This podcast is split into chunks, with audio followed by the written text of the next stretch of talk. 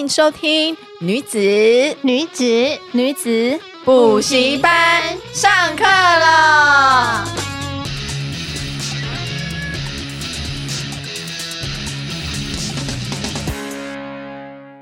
Hello，大家好，我是你们的偶像，众多女孩的偶像，班长凡妮莎，我是副班长。Miranda，风纪股长贾斯汀，嗨，Hello，今天呢，我们这一集我觉得是大家最期待的一集了，我们终于要来为你们的身材负责任了。我们刚刚开播前聊到不知道去哪里了。对啊，因为你知道夏天快到了，因为像本人我就觉得，天啊，六月要夏天，夏天到了就要穿比基尼，还要除毛，很忙嘛。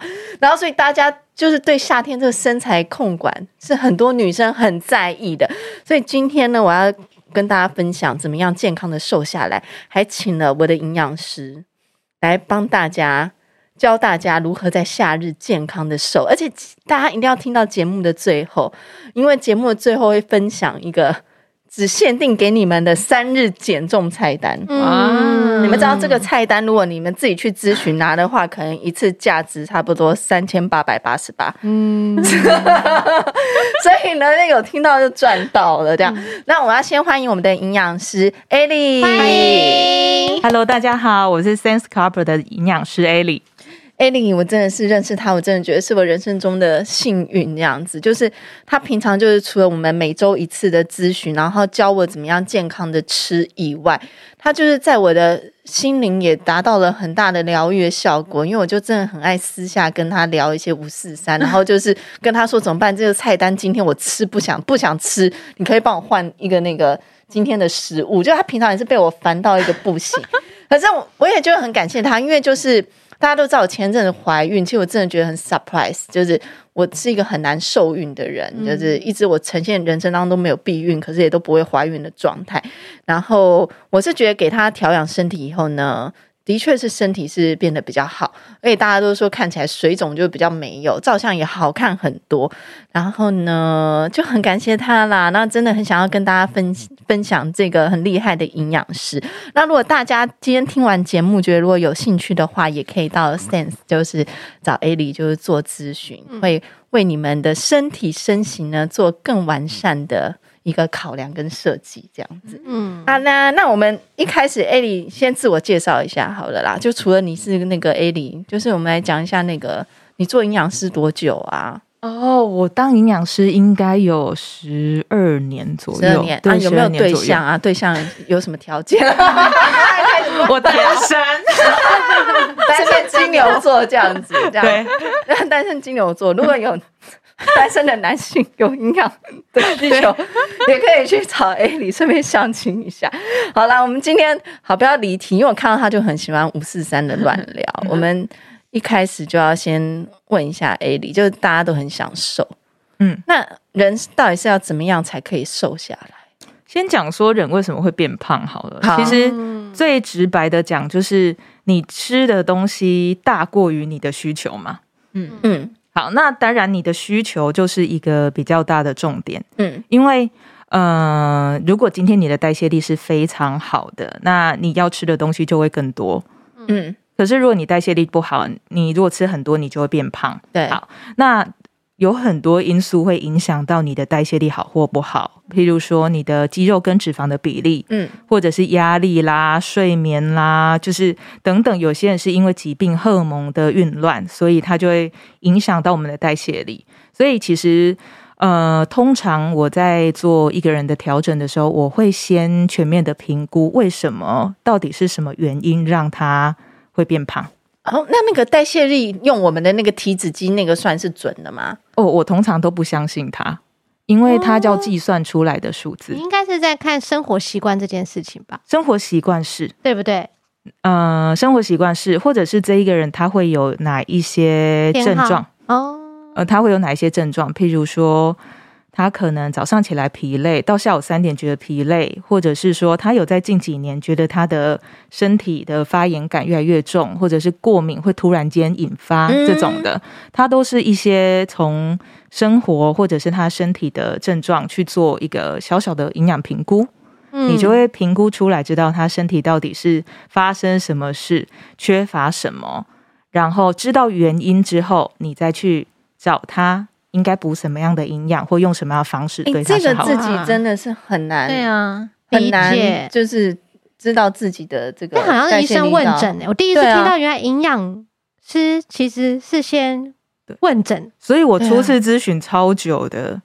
对啊，最少四十分钟，然后通常都要给我大概一小时的时间，我才有办法真正去评估一个人。那有评估过，我才能够给出真正适合他的建议。啊，那所以我们自己在家也没有办法分辨啊，还是有什么简单的办法可以分辨说你的代谢率大概是好还是不好？当然，你站上去体重机，它就会帮你算出来一个数字。对啊，对啊。所以事实上，呃，你可以去。呃，去看看你那个数字，是你每一天应该要摄取多少的热量，所以你可以最简单是从热量去划分。那现在有很多的网络上，它都可以查到这个东西怎么吃，那它的热量是多少，里面有什么营养成分，或者是你可以看看。跟你相同年纪的人，就是差不多那年纪的人，然后你们的体型差不多，为什么他可以吃那么多，但你吃一点点就变胖？对，这也是空气都会胖。对，这也是一个方式哦。我其实很常遇到吸空气胖的人，我很多朋友都是啊。对，就是很多都是吸空气就会胖。对，那其实都通常都是他们的身体，其实应该是说他们的胖叫做营养不良的肥胖。营养不良也会变胖哦，营养不良绝对会变胖。我以前就在跟大家讲一个故事啊，我以前有个同事，嗯、我认识他的时候大概五十公斤吧，不到。那那时候体脂率只有二十几。后来他就是开始工作之后，因为过嗨，然后他会晚上睡不着，然后早上起来也可以工作，都没在吃东西哦。他一天就只吃一个鸡腿便当，大概一年多吧，不到两年的时间，变成七十几公斤，啊、然后体脂率变四十几趴。啊一天只吃一餐，一天只吃一餐，而且他也不用睡觉，所以你知道那办事能力有多好吗？超好，就是你会觉得哇啊、哦，所以你才会说他营养不良或不均衡。对，他可能因为压力荷尔蒙过高了，然后加上因为不睡觉，他的身体的修复力很差，所以它的代谢就一直往下往下。那事实上，你让你的身体保持在一个比较长期的饥饿之下，它一定要保命啊！它要保命的时候，它会把代谢力下降一点点。但是它下来之后要回去很困难，嗯，所以就会变成说，哎、欸，我怎么一多吃了，反而体重就往上升？代谢力很重要，对不对？代谢力很重要，代谢力跟循环是有关系的嘛？身体的，就是说循环当然也有分，像血液循环方面啊，就是有些人他可能就是呃脂肪比较厚，然后或者是他血血红素不足这种的，他、嗯、会有关系。吸氧量的这个。这个差别，嗯、呃，对，吸氧量是一个，再来血血液就是运送营养到各个器官去嘛，嗯，效率性，对，所以当然血液循环跟这个有关系。那还有一种的，就是你的，呃，人家常我们常会听到什么白色脂肪啊、棕色脂肪啊，或者是你的肌肉量够不够啊，嗯嗯嗯、或者你身体是不是长期处于一种在高发炎的反应当中，嗯、它可能会让你的脂肪的含量一直往上升。那你的代谢率会往下降，或者是这些脂肪已经深入到你的内脏，把你的肝脏包覆，变成有脂肪肝。嗯，那肝脏它负责解毒以外，它还负责代谢，嗯，蛋白质啊、糖类啊或油脂。当它做工不好，你的代谢力当然就不会好。哦、嗯，所以其实蛮，我觉得蛮广泛的啦。真的耶？那我们到底就是，如果一般要瘦的话，我们就用卡路里嘛？如果一般人的话，哦，我。嗯，刚刚有跟大家分享到，我最初期当营养系学生的时候，对那那个时候，嗯、真的是算卡路里哦。那时候就有教育嘛，例如说我有一个公式，对对对，那体重什么年纪什么带进去之后呢，假设我一整天的需求是要一千八百卡好了，那我只要减少每减少就是可能每天减少五百卡，然后累积到七千七百卡，我就可以瘦一公斤。以前的话，我们是受这样的教育长大的。我也真的执行过哦。我曾经就是吃一条吐司，半应该半条而已吧。嗯、然后算好每片吐司大概五十五到七十卡。然后呢，每天这样哦，我要精准，对，很精准。然后就这样吃，然后配无糖绿茶。那时候查理王吧，就是这样子喝。那我有没有变瘦？有，它让我在短时间内有变瘦。嗯、但是那个时候我的瘦，我把。脸变凹了，然后胸部不见了，都不见了，对，然后那个下半身就是还在，就是你会觉得哎、欸，上半身很小，然后脸也凹，然后胸部跟泄气气球一样，但是下半身该胖的地方它还是胖。那它的速度会以算热量来讲，它速度很快，可是它复胖率也很快啊。对啊，当我不这样子吃，那就会体重就会上升嘛。所以大家都问我说，营养师，我少吃会不会变瘦？会啊，会变瘦啊，但是你也会复胖。嗯、对。对，那后来我就嗯、发现说，如果这一个人他在不要吃那么少的状态之下，可能不用减少这么多的热量，但是饮食很均衡，他每天可能呃蛋白质啊、淀粉啊，甚至水果的酵素、蔬菜这些有的时候，他会因为健康，他的体重也会往下掉。然后它的代谢力不会往下，所以以后它不会面临说，我只要一吃就变胖，会复胖，对，就可以放纵了几天这样，可以放纵几天是一定可以的，对啊，重点是几天，对，所以其实我觉得没有没有，其实我觉得像 A 里很厉害的，就是他就是可以帮你调成就是不复胖的瘦身。的身材，嗯、我觉得你要瘦，可是可以只有不复。正确的观念吧。对，我觉得好像就是正很重要，是正确的思考，然后正确的习惯。行，就是你做的事情，其实如果维持下去，当然是好的、啊。对啊，那像现在大家很流行那个一六八，我身边很多朋友，还有个男模朋友，他一天就真的只吃一餐，他只吃晚餐哦，就是他一八六了吧。哎、他真的超瘦的哎、然后就是很帅，然后一个男模，然后他说他就是在晚餐之前，就早餐跟中餐，他都只喝水跟黑咖啡，然后其他东西都都不吃。可是他晚餐就是呃晚餐时刻，然后到可能宵夜睡前，他就是什么都吃。可是他真的很瘦啊，那他就说他是用那个一六八，他就只 focus 在晚餐跟宵夜的。那这个一六八就是适合大家吗？那会不会有什么优缺点？那我们在实施上有没有需要注意的事项？呃，我觉得一六八算是间歇性断食里面比较温和的了。嗯，因为有些人是一八六嘛，那甚至有些人二十四，一天只有四小时吃东西，然后二十个小时不吃这种的，所以一六八算是比较温和。那呃，它的原理大概是利用我们的空腹时间，我们身体第一个利用的。能量叫做葡萄糖，对。那通常我吃进来，那血糖上升，那我的糖类一直用用用用用，好，那用完我开始就是进食了，都不吃东西的时候，身体会把肝糖拿出来利用。那这个肝糖可能储存在肝脏里，可能储存在肌肉里。那肝糖呢，通常在你空腹大概十四个小时，甚至到十六个小时以后，它就会带消耗完。但是身体还是想用糖啊，对，或者是你的脑袋还是要能量，所以这个是、哦、脑袋超需要哦，脑袋真的很需要糖。脑袋就是一个，嗯、呃，我们脑袋有一个血脑障壁，它只有葡萄糖过得去。当然后酮体，如果你烧得出酮体，它也过得去。嗯、但是一般来讲，它就是中枢神经脑袋，他们就是好喜欢葡萄糖，是糖，对，是糖。那这个时候，嗯、呃，身体还是需要这些糖，所以它就会把脂肪拿出来分解。分解，然后吐出三酸甘油脂，然后变成甘油这些的，所以它就是一个会让脂肪燃烧的一个过程。哦，好，那呃，通常其实一六八已经盛行蛮久一段时间的，对，啊、对。那刚开始大家很很喜欢它，因为它在刚开始会有一定的效果在，可是它也会有一些些的不适应症，或者是有一些人执行还是会失败。嗯，通常一六八，我我觉得有。两个主轴，第一个就是当你在可以进食的时间，你还是要吃到均衡的食物。嗯啊，就是食物的选择啦，不要因为我在那个八小时当中要吃正确的食物，有营养的食物，嗯、这样你的身体才不会出问题嘛。嗯，那你要吃到正确的食物。再来说，再来就是你那八小时真的要吃啊，就变得其实你是缩短在那个八小时之内要把这些均衡的事情一次完成。对，就是。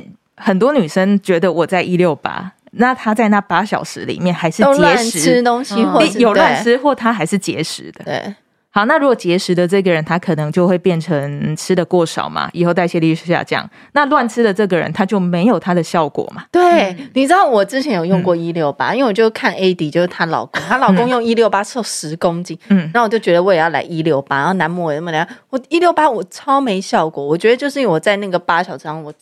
太乱吃东西了，嗯，太乱吃东西了，对，所以那个热量其实也没有少，然后我就真的想吃什么就想吃什么，也没有注意那个营养跟热量，然后、嗯、根本没有瘦啊。对啊，所以其实呃，很多人你要分清楚，就是呃，会成功或者是失败原因在哪里。嗯、那呃，他当然也有一些比较，我要断食好了，不进食，尽量是放在晚上。如果你是一个白天上班的人，嗯。很多上班族都是去上班，然后开始忙，就觉得一杯咖啡我就不用吃东西，吃东西，然后一两点才开始吃，然后晚上八九点那一个暴吃完再空腹，这样对身体比较不利，荷尔蒙反而会比较乱掉。才谈到说早餐其实很重要的，对，对，事实上你如果是早上可能八点上班，那你可能八点开始吃，然后一直到四点，晚上不吃，因为晚上还好，反而还好，因为你晚上下班了，你的身体要倾向休息，你压力荷尔蒙退下了。其实蛮像和尚的，我记得好像曼谷那边的不是曼谷，是清迈的过午不食嘛。嗯、对，对吧？和尚是不是有时候长得蛮精实？对，蛮 精实真的耶，皮肤也很好，而且他们那个皮肤很脸都很小。他们好像四点就吃了，然后到过午就不食了。对，所以其实他有一个比较适合的时间呐。那当然有一些人他可能有胃溃疡。嗯，就完全对啊，胃溃疡，它就完全不适合嘛。那例如说，呃，除了胃溃疡一样，它可能有一些慢性病，或者是发育中的儿童、青年，或者是已经肌肉够少的那种老人啊，或孕妇，哦，通常都不太建议。可是，呃，如果你是正常在八小时里面吃，然后有均衡的吃，不乱吃的。然后能够空腹时间拉长到十六小时，通常对大家都有一定程度的效果。哦、因为他说空腹是可以降发炎，对不对？你想帮我排一个一六八食谱吗？但是你会胃痛吗？哦，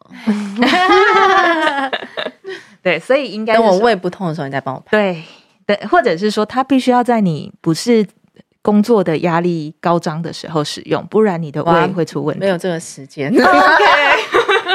没有这个时间，对，真的没这个时间，没有办法休息。然后，因为我最近就一直很想要赶快瘦下来。你知道，我第一次去看艾莉的时候啊，他就跟我说：“哦，你过瘦，你要增胖。”我就觉得哈，那想说算了，好像增胖就增胖。然后结果增胖以后就怀孕了，然后就没想到一怀孕然后就变得更胖。然后我最近就一直很想要说我要瘦下来，然后结果他就说：“对啊，体重是的确是有点高。”我就一直很急要瘦下来，可他就很坚持说：“啊，不行，这个身体什么营养还是要顾，所以就要先养好身体啦。”长远的路，他觉得，因为我觉得听艾莉讲是说，就是在对的时间做对的事情。那对的事情到底是什么？正确的饮食是什么？呃，在对的时间做对的事情，我觉得这件事情蛮，就是我觉得它是重要的。啊、例如说，像女生，我就会压好她该补血的日子是哪个时间，生理期。对，这个时间应该补，你该补的时候你就补，身体的那个吸收力会更好，吸收更好，然后改变的程度会。会更好一点点，所以我其实有很多备孕或者是他们长期都不避孕的女生，嗯、她们都没有办法怀孕，但是只是让我我可能跟着生理周期帮她补个三个月左右，她就怀孕了，就随便跨过就会怀孕，对，就很可怕，很可怕，就陈嘉欣要小心，不能去找 A 莉，不然要身体三胎了，哪 就是不能随便跨，生好几个出来。补血也是啊，像很多女生会在嗯生理期后才补血，那就他就觉得哎、欸，我生理期结束了，对对对对对，所以我应该要补血，因为我失血。对。对，这是我去给他咨询觉得最，因为我以前也都是生理期后才补血，就不是、嗯、不是啊，因为对营养学来讲，你已经造成贫血了，我们再来补，但是你已经造成失血这件事情了。那我应该预防嘛？我应该要在我要失血之前，子宫内膜在增厚的时候，黄体上升，子宫内膜增厚，卵子下来那段时间，我需要的血液量比较多，我得好好吃造血的食物，然后让我后面流失不会造成贫血。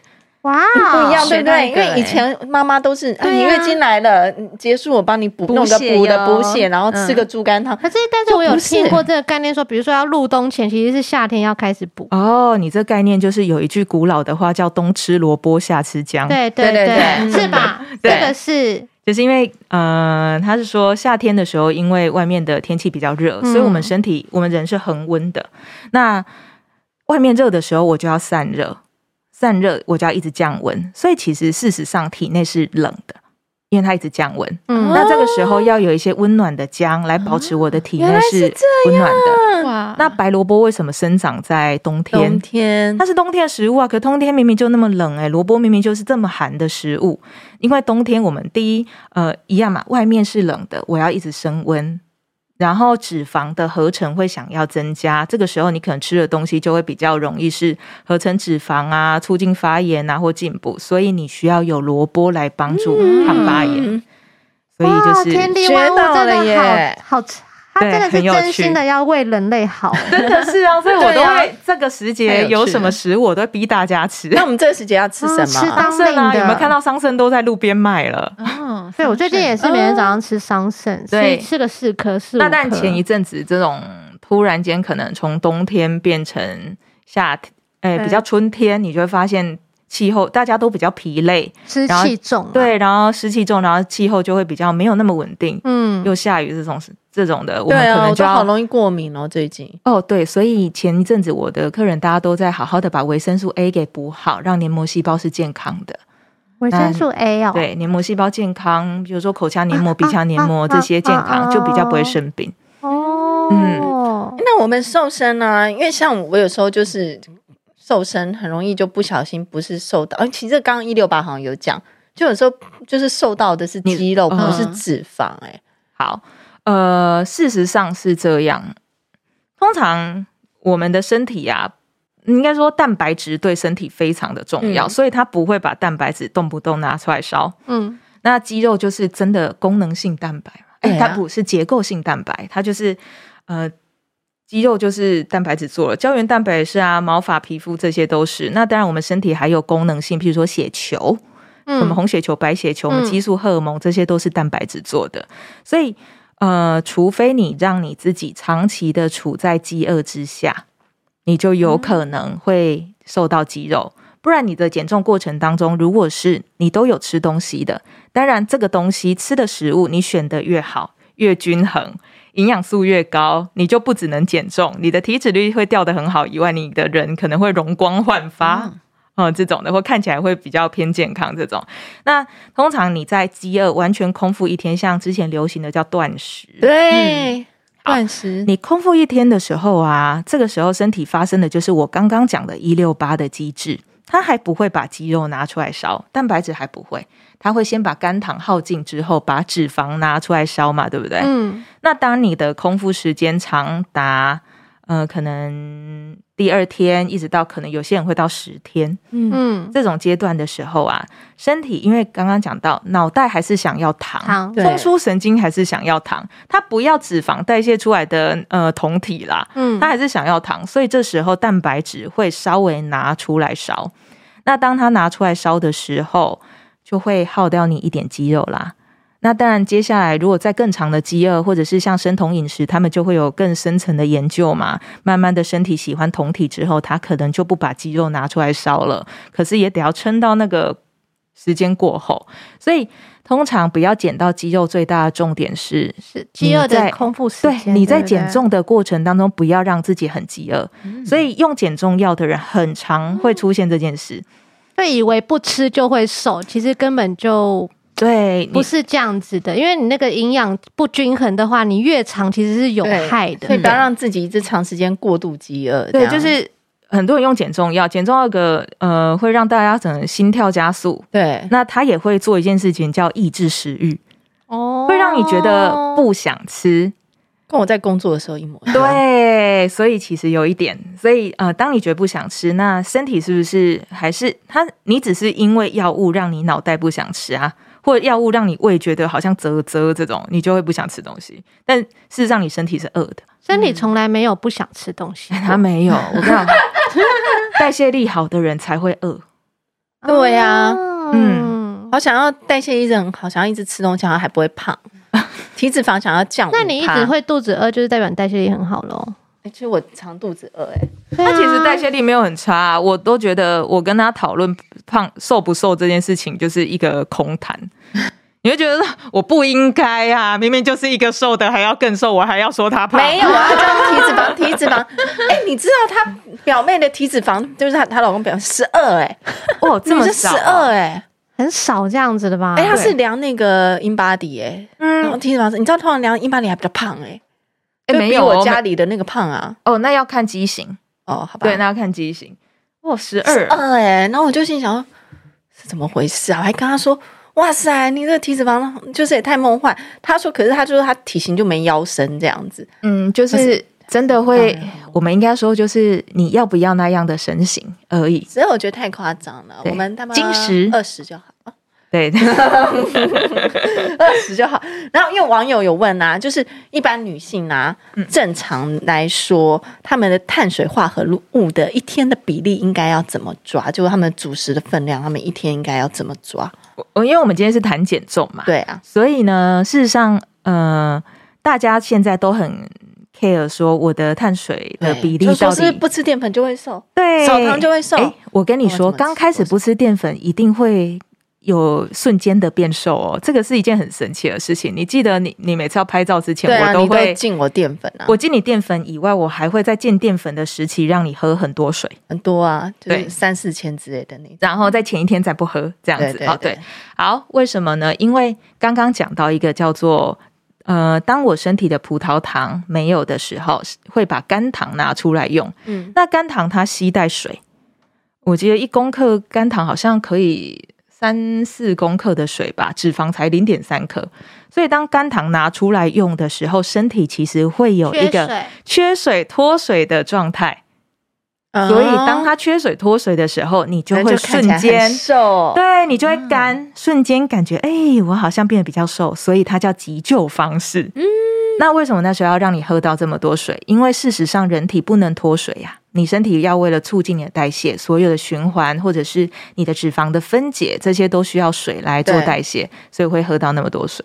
所以，呃，大家会发现，我刚开始限淀粉的时候，就会变得。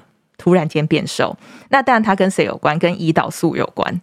胰岛素，大家对它还熟悉吗？胰岛素好像是紧急状况的时候会会。跟胰岛素是跟糖尿病、糖尿病、糖尿病有关的感觉。对，胰岛素跟糖尿病有关。然后胰岛素在做什么事情？它在帮助血液里的糖进去细胞做合成。哇，好重要哦！对，它是一个走合成的荷尔蒙。那呃，当它一直分泌的时候，因为身体不要高血糖啊，你没有糖尿病，它一定要把血液里的糖放进细胞里面，一直合成、合成、合成，保证你的血液里的糖是正常的嘛。所以，当呃你的胰岛素一直分泌的时候，你身体就一直走合成路线。嗯，好，那什么状态胰岛素会一直分泌？当然，有些人是疾病，例如说糖尿病，嗯，或者是。呃，因为糖尿病它可能分泌的不好用，身体就会狂分泌。好，那这是一个，或者是多囊的女生，很严重多囊的女生，多囊女生，嗯，她胰岛素也有可能会稍稍出问题。那呃，或者是说你的饮食里面就是无时无刻充斥着碳水化合物，就我中午便当吃完了，血糖上升，好不容易要下降了，两个小时后我又吃个巧克力，嗯、喝杯珍奶，珍珠奶茶，对，然后就又。就是又撑了两个小时哦，我又到下一餐了。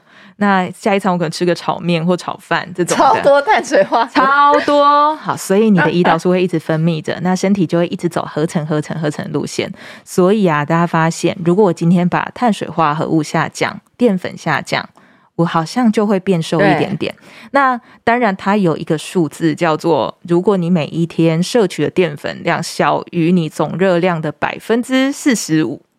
就是百分之四十五，百分之十五，它就叫低糖。那当然有中度低糖，可能三十到二十五。那生酮就是只能剩百分之五，嗯，那还有十趴的这一种的。好，可是很难算呐、啊。你怎么知道你有没有下降到百分之四十五？对啊，对，所以通常我如果要减重的女生，我都会告诉她说，你可以先试着把你的呃食物里面比较含精制糖的东西，我们先拿掉。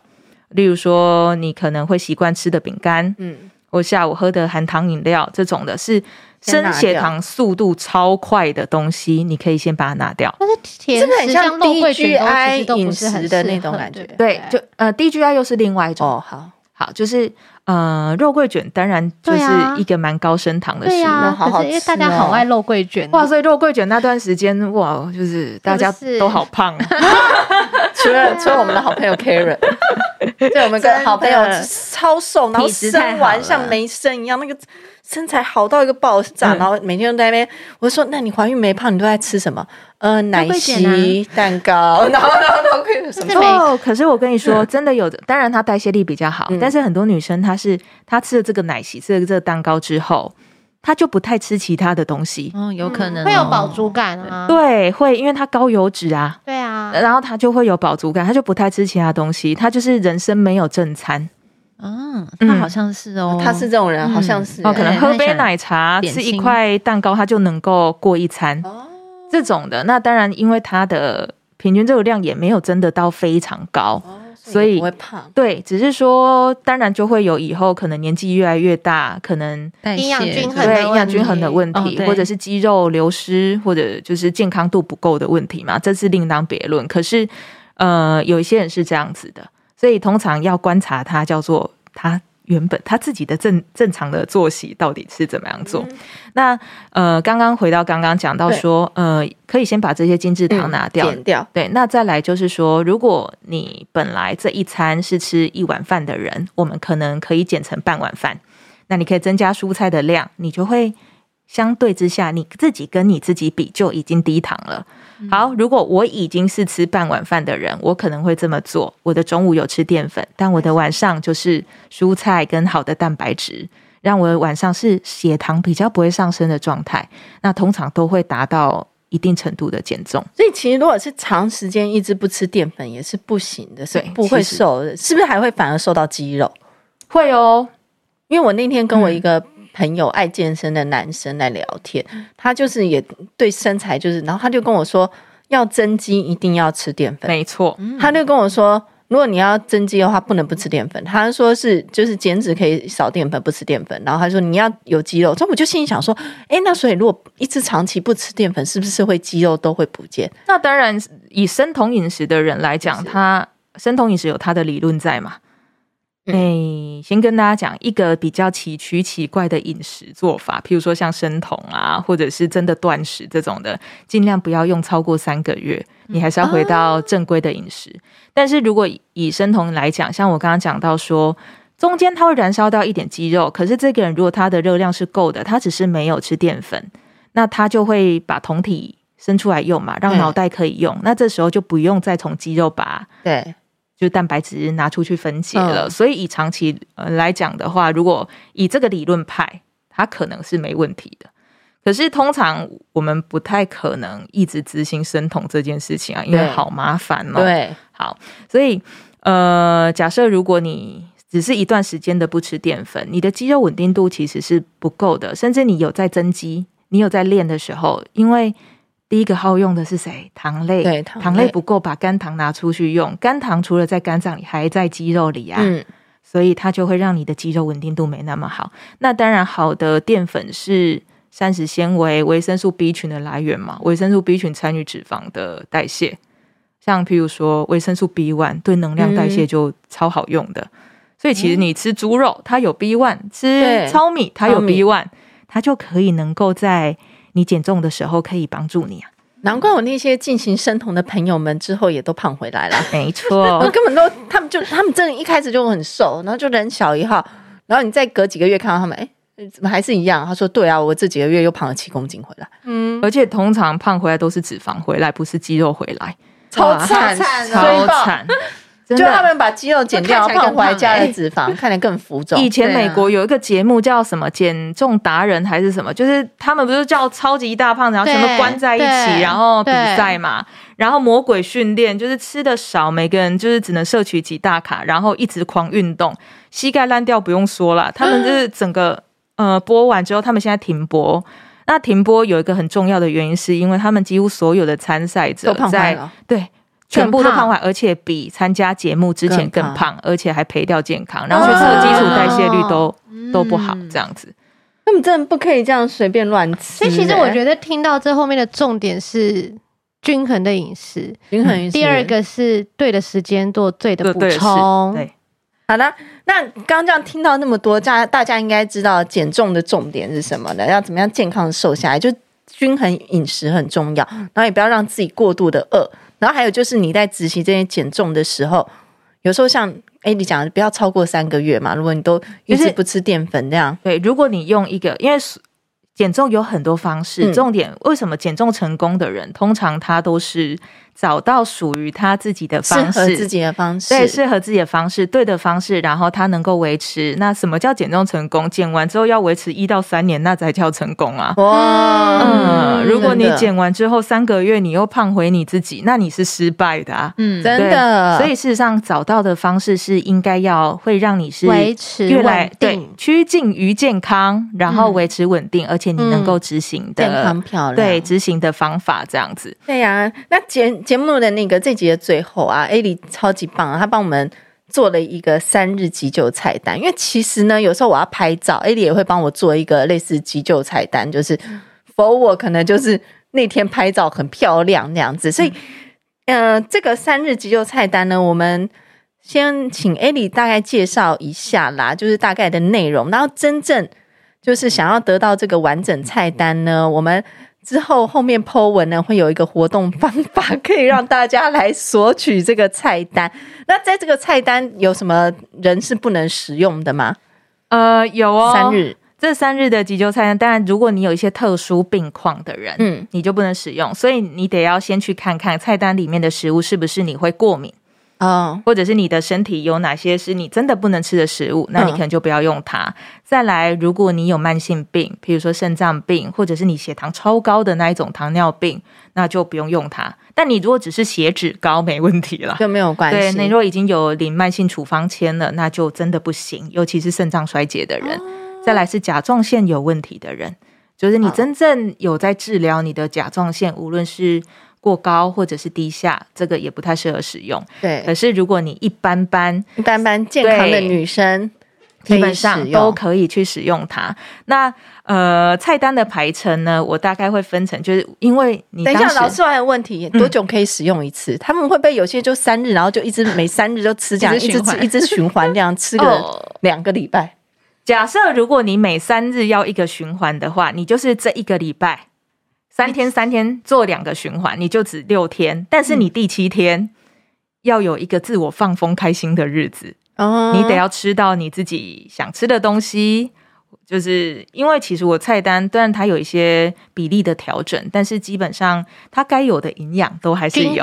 的，对，哦、超级可以循环的，所以所以你其实是可以做，就是轮着，然后这样做六天。你可以，譬如说我有排三日嘛，对，那你可以每一天都执行两天，两天，两天，到第七天的时候，你自己放风。嗯这样，这是一个方式。哦、那另外一个方式是，你可以在每一周选出两天或三天的时间来执行菜单里面的做法。对啊，我朋友吃了三天，然后已经瘦了一点五公斤了。哦，因为他长得非常的矮，而且他本人体重也才四十五公斤，又可以再少一点五公斤。那所以已经很多，他大概只有一百五十公分吧。对。还是一百四十九，差不多啊，一百五十二、五十三、五二啦。哎，可是这种其实不好瘦哎。对，因为他其实体重是已经四五四六，然后他就是说他这三天，然后就还瘦了一点五公斤，嗯，就是本身不胖，所以这个菜单真的是好。我们现在赶快来请 Eddie 介绍一下这个菜单。对，好，三日的菜单呢，我是帮大家排，呃，从第一天开始，第一天开始是一个比较。呃，高酵素以及高纤维，因为通常我不知道你们前面吃了什么东西，嗯，那它当然可能会包含油脂过多，然后身体可能需要代谢的东西有非常多，所以第一天的菜单呢，我会有比较多的膳食纤维，嗯，因为膳食纤维可以帮助身体里面多余的胆固醇从便便排出去。啊，所以它的膳食纤维含量会是多的。那再来酵素也要是多的啊，因为酵素可以帮忙。嗯、呃，你分解可能吃进来的蛋白质啊，或者是油脂啊，那你肝脏就不会那么累。所以第一天通常我排的是一个酵素比较高的行程。嗯，那到第二天呢，是要开始控制碳水化合物、控糖。那它的目的是为了要排水。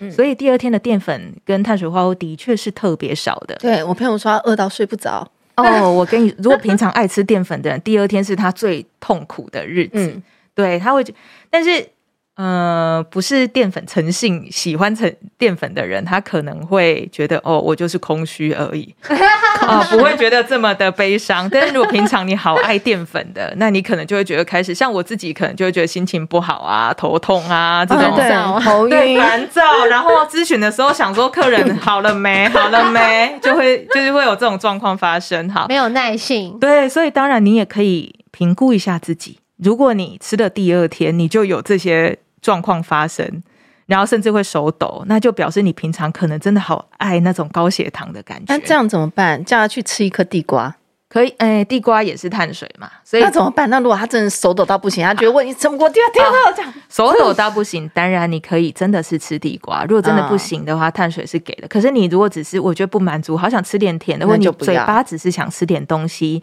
我会奉劝大家是选蛋白质多的。例如说，你可以准备三颗水煮蛋，然后你饿了你就吃一点，好、哦、这种的，让骗骗你的身体有吃到东西，但不会升血糖。哦、了解。对，那第二天除了控糖以外，还有一个重要的是，它包含了比较多高钾离子以及能够排水肿的蔬菜。嗯嗯嗯，所以它就会让你那一天一直去尿尿。哦，所以要排，对，排水哦，所以那一天，呃，尽量大家的水分都在睡前四小时把它喝完，不然你半夜就会起来尿尿这样子。那到了第三天，因为前面有一定程度的吃少，那第三天我抓的叫做可以提升代谢力的食物，呃，所以摆的食物都是比较燃烧的。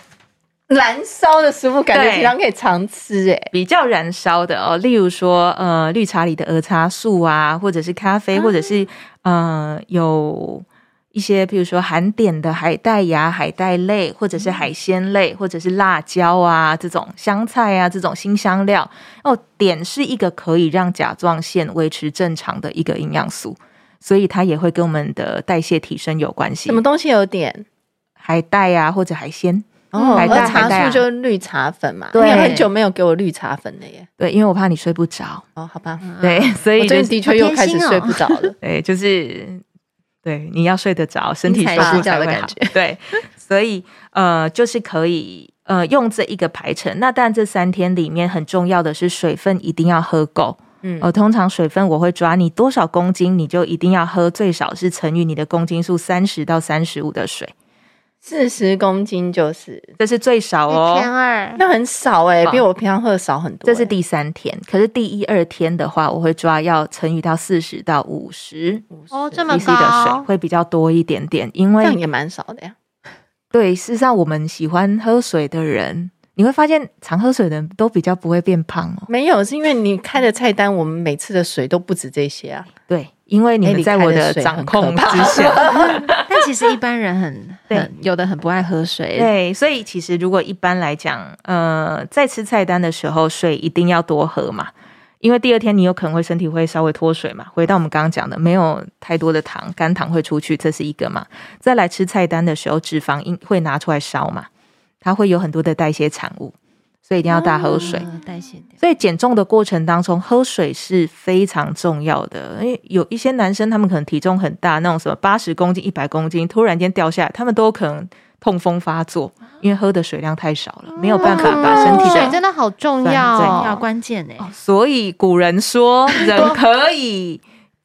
呃，七天不吃饭，但不能三天不喝水呀。对啊。哦、那如果大家想要知道这个菜单详细的内容的话，就是之后我们会有活动办办办法啦，就是大概就是让你们分享、留言、按赞之类的。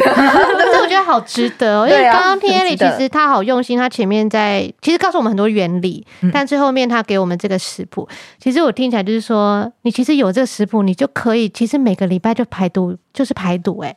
是啊，其实我觉得这是排毒餐诶、欸。也就是说减，我来问最后一个问题好了。说，因为网友们有些人在吃素啊，嗯、吃素会不会长期吃素对身体不好啊？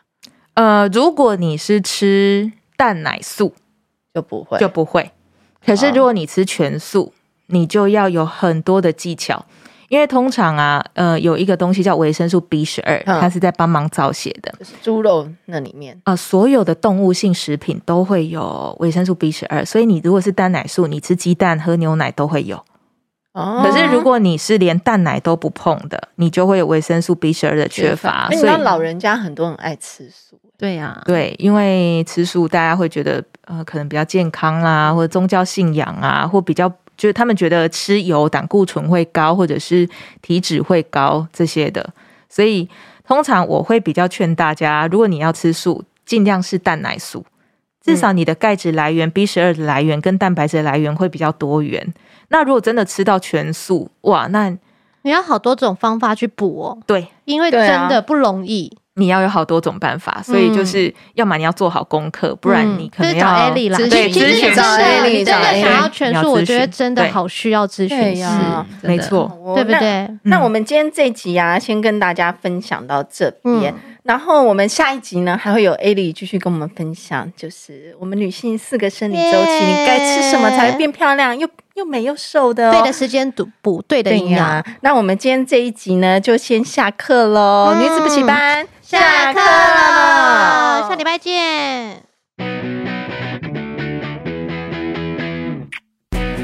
谢大家今天的收听，要记得帮我们女子补习班按订阅，还要按五星跟留下好评哦，谢谢大家，么么么。